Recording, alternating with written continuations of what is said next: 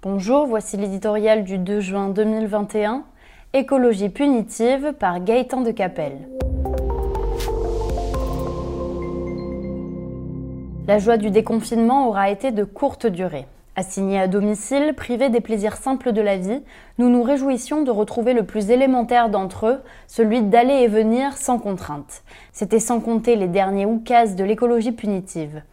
Depuis hier et selon un calendrier resserré de deux ans, tous les propriétaires de voitures diesel, y compris les modèles dernier cri que l'on jurait climato-compatibles, découvrent éberlués qu'ils n'auront plus l'autorisation d'accéder au centre des villes.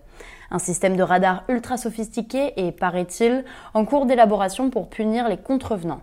Qui a dit que la France manquait d'expertise technologique? On croyait la Macronie marquée au fer rouge par les gilets jaunes.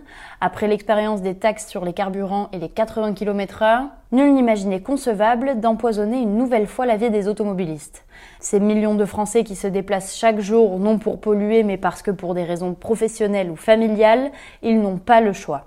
Au nom de la défense de l'environnement, on les avait convaincus de rouler au diesel. Pour la même cause, on les somme désormais de mettre leur voiture au rebut.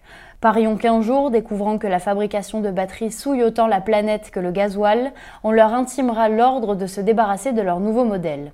Entre-temps, la conversion forcée en un temps record du marché automobile au tout électrique aura laissé des plaies profondes au sein d'une filière qui emploie des dizaines de milliers de salariés.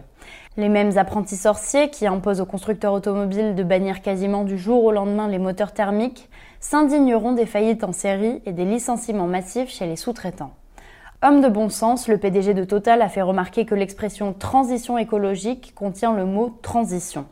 L'ignorer expose à de dangereux retours de flamme.